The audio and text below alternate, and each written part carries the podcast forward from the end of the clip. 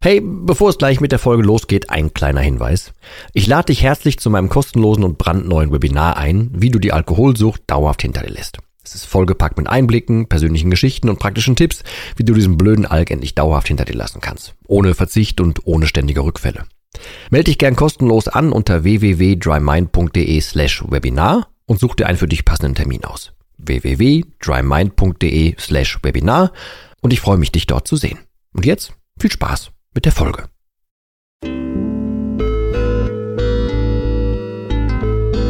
Nüchtern betrachtet. Der Nie wieder Alkohol Podcast.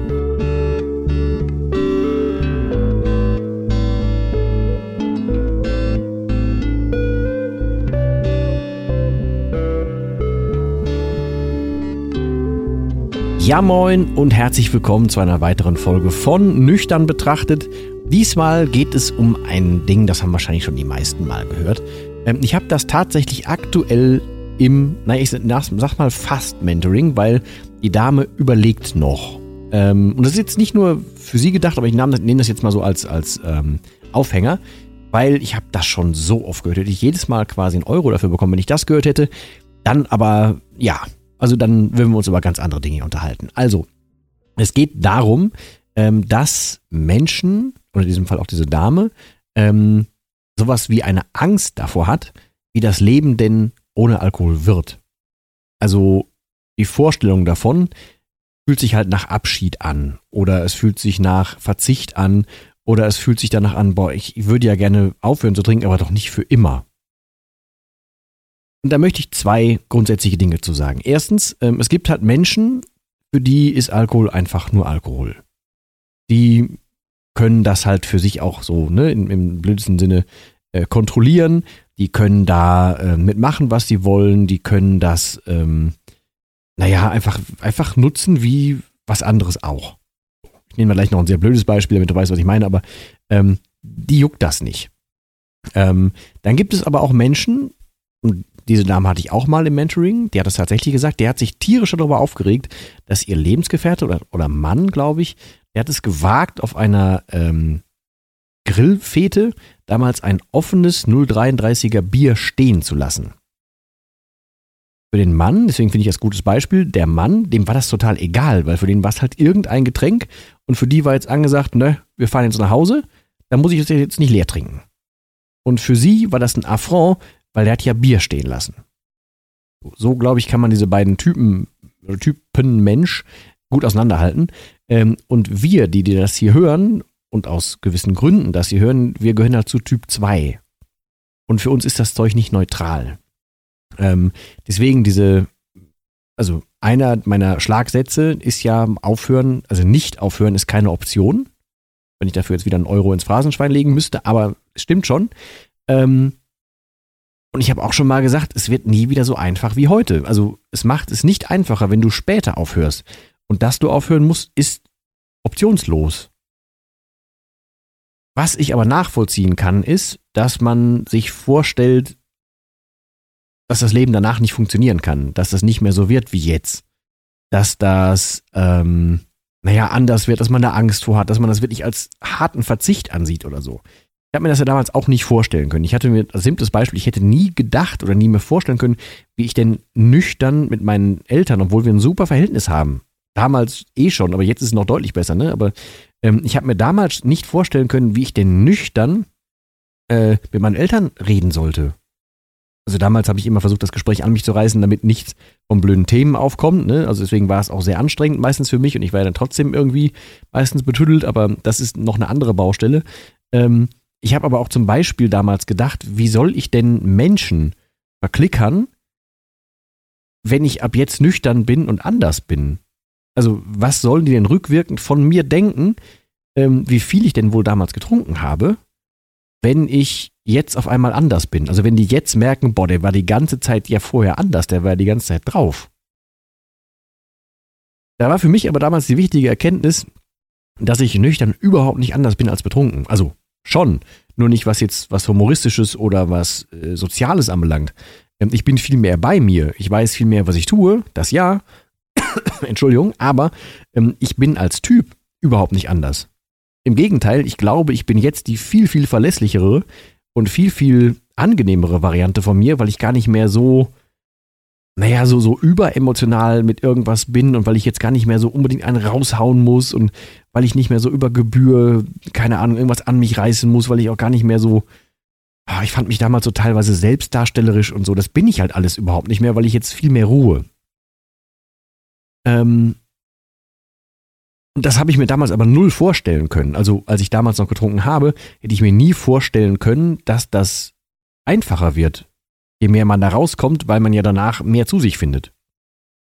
Heißt also, was, wenn man sowas denkt wie, oh, ich habe Angst davor, auf Dauer nichts mehr zu trinken, wie soll das denn gehen, lebenslang Verzicht und so. Da sind dann zwei Dinge dabei, die grundlegend, glaube ich, erstmal äh, richtig gestellt werden müssen. Das erste ist, ähm, dass du einen völlig anderen Fokus erlangen kannst. Dass du, also dein Leben einen völlig anderen Fokus bekommt. Du siehst das ja jetzt alles noch durch eine Alkoholbrille. Du wirst es aber später durch deine Lebensbrille sehen können. Das haben ja die meisten gar nicht auf dem Schirm oder wissen auch oft gar nicht mehr, wie das denn so ist. Also die stellen sich jetzt vor, dass diese vermeintliche Hilfe, Hilfestellung, Krücke, was auch immer, ne? Also der Alkohol, der einen entspannt, der vermeintlich entspannt, der einen irgendwie runterholt, vom Stress entfernt und so weiter, dass, dass man nicht weiß, wie man das denn alles stemmen soll ohne diese Hilfe. Anführungsstrichen, in Anführungsstrichen, diese Hilfe vom Alkohol. Da ist aber der Denkfehler, dass man das ja noch gar nicht probiert hat. Man weiß ja gar nicht, zu was man also komplett fähig ist. Und wenn ich von Fokus spreche, dann meine ich damit immer als simples Beispiel auch das Einkaufen. Menschen, die aufhören zu trinken, haben am Anfang total Bammel davor, irgendwo hinzugehen, was einzukaufen, weil sie denken, ah, das ist ja doch das Weinregal, das Alkoholregal und so weiter. Legen ja doch die Schnäpse an der Kasse rum. Ähm, dein Fokus liegt aber dann, wenn du das so siehst, noch auf dem Alkohol. Wenn du dich nach und nach davon entfernst, dann nehme ich immer als ganz, ganz doofes Beispiel, es gibt ja in den meisten Läden noch irgendwie solche Sachen wie Kichererbsen und so. Da habe ich persönlich überhaupt keine Berührungspunkte mit, weil ich brauche die nicht. Ich weiß nicht mehr, wofür man die brauchen könnte. Aber die gibt es genauso in dem Laden, die sind mir aber de facto egal. Und beim Alkohol ist es heutzutage so, der ist mir nicht egal. Ich habe eher einen Hass darauf entwickelt, dass das Zeug so offensiv angeboten werden darf. Aber der selber tangiert mich ja nicht mehr. Das heißt, man muss sich, wenn man diese Gedanken hat, dass man denkt, man würde auf was verzichten, dann muss man versuchen, entweder mir zu vertrauen hier, wenn du das jetzt hier hörst, oder sich schon mal in die Situation zu versetzen, dass du später, wenn du irgendwann aus diesem Alkohol-Game ausgestiegen bist, dass das Zeug absolut nicht mehr relevant wird. Also du denkst jetzt, dass du was verzicht, auf, auf was verzichten würdest und dass du was vermissen wirst, aber du hast gar nicht den Gegenbeweis angetreten, dass es halt auch deutlich ohne geht. Du hast jetzt einfach aktuell einen riesen Fokus auf deinem, naja, auf deiner jetzigen Brille, aber du hast überhaupt nicht mehr im Hinterkopf, dass es auch noch ganz, ganz anders geht. Und das ist das Wichtige. Es geht komplett anders. Es geht viel, viel besser. Und zweitens, das darf man auch nicht vergessen, je mehr man sich dran gewöhnt, dass man nüchtern ist und dass man wieder Herr von sich selber ist, umso viel, umso besser kann man halt diese ganzen Situationen wahrnehmen. Alles, was man sich jetzt vielleicht noch als Verzicht vorstellt, wäre ja fatal. Also wenn du dein Leben lang jetzt jeden Tag aufstehen müsstest, um zu kämpfen, das, das ist ja kein Leben. So, das ist ja auch nicht das, wofür ich versuche anzutreten. Mir geht es ja darum, dass dir der Alkohol, wie gerade schon gesagt, egal wird und dass du es lernst, so vernünftig über den Alkohol nachzudenken, dass der überhaupt keine Option mehr für dich ist. Also es wird kein Verzicht bleiben, sondern es geht ja darum, dass du den entlarvst und den aktiv nicht mehr willst. Und zwar aus guten, guten Gründen. Und das alles zusammen, das sollte dir, wenn möglich, ne, auch wenn es jetzt hier die, die Kurzversion davon ist, aber das alles zusammen sollte dir möglichst die ähm, Sichtweise geben, dass das, was du jetzt machst, einfach eine große Handbremse ist und wie ich es damals genannt habe, eine große Käseglocke über deinem Leben. Also was deine Sinne anbelangt, was deinen Fokus anbelangt, was deine Kräfte, deine Energie, dein Versteckspiel, deine Ehrlichkeit, alles Mögliche anbelangt, ist eine verdammt große Käseglocke auf dir, die irgendwann weg kann. Und dann kommt diese ganze Energie, die Ehrlichkeit, eine vernünftige, ein vernünftiger Fokus auf neue Dinge, ein vernünftiger Fokus für dich, ein Selbstkümmern um dich, eigene Empfindungen und so, das kommt ja alles erst wieder. Das, was du jetzt noch im Alkohol suchst, ist ja längst in dir, aber du hast verlernt, das, oder noch nicht gelernt, das weiß ich nicht, wie, wie, warum das bei dir dann stimmt, aber du kommst da noch nicht dran. Wenn du da aber dran kommst, dann brauchst du ja diesen Alkohol als Stütze überhaupt nicht mehr. Und dann bist du tatsächlich frei. Also nicht nur äh, vom Alkohol frei, sondern auch im Leben viel, viel freier. Und das ist doch das Endgame und das Ziel von allem. Darum geht's im Endeffekt. Und das kann mir keiner erklären oder keiner verklickern, der aus dem Alkoholgame ausgestiegen ist, dass das nach einer Art von Verzicht wäre. Heißt, was ich dem gerne mitgeben würde, ist eine, ein Perspektivwechsel. Das, was du jetzt als deine Wahrheit wahrnimmst, ist verständlich, dass es für dich deine Wahrheit ist, aber das ist nicht alles. Das ist bei weitem nicht alles, sondern das ist nur das Eingefärbte und das ist die einfachste Variante, die du aktuell haben kannst, weil das dein Status quo ist. Und natürlich, weil dein Unterbewusstsein und dieser beschissene Berater Alkohol, der die ganze Zeit sagt, nee, bleib mal hier, hier kennst du dich aus, hier ist es ganz muckelig, bleib mal hier. Der will überhaupt nicht, dass du dich bewegst, aber das habe ich an anderer Stelle schon x-mal gesagt. Es geht darum, dass du eine, naja, eine Tür innerlich bei dir aufmachst, ein Verständnis dafür entwickelst, wie das Leben danach sein kann. Ich hoffe, ich kann vielleicht noch mit, mit irgendwelchen gezielten Fragen oder so mal darauf eingehen. Ähm, oder falls du hiermit noch nicht genug anfangen konntest, dass ich das noch mehr in, in, im Detail aus, aufdrösele. Aber ich wollte diesen Impuls mitgeben. Also es geht nicht darum, dass du auf etwas verzichtest. Es geht nicht darum, dass du Angst vor irgendwas haben solltest, sondern natürlich ist das vielleicht ungewohnt und natürlich ist das vielleicht neu, aber ich kenne niemanden, wirklich niemanden, der aufgehört hat zu trinken und danach gesagt hat, boah, mir geht's dauerhaft aber so schlecht. Zumindest nicht dann, wenn der Mensch aufgehört hat zu trinken mit den vernünftigen Denkmustern dahinter. Dann kann es kein Verzicht sein, sondern ist es pure Freiheit und dann ist es ein pures Geschenk, was du vorher nicht für möglich gehalten hast. Und das würde ich dir gerne mit auf den Weg geben. Also keine Angst davor, sondern sieh es nicht als, als Verzicht, sondern sieh es als Chance.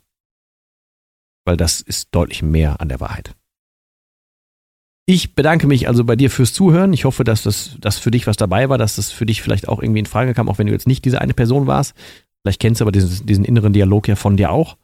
Ähm, ja, hoffe, dass halt, wie gesagt, was dabei war. Hoffe, dass es dir bis dahin trotzdem gut geht. Hoffe, dass du den Weg rausfindest, weil hier so, wenn man jetzt so doof sagt, auf der anderen Seite, ne, da wo man aufgehört hat, es ist einfach nur Sau zu empfehlen. Ne, es gibt natürlich auch Auf und Abs, wie in jedem Leben auch, aber das gehört normal dazu. Aber ich bin zu jeder Zeit Herr der Lage.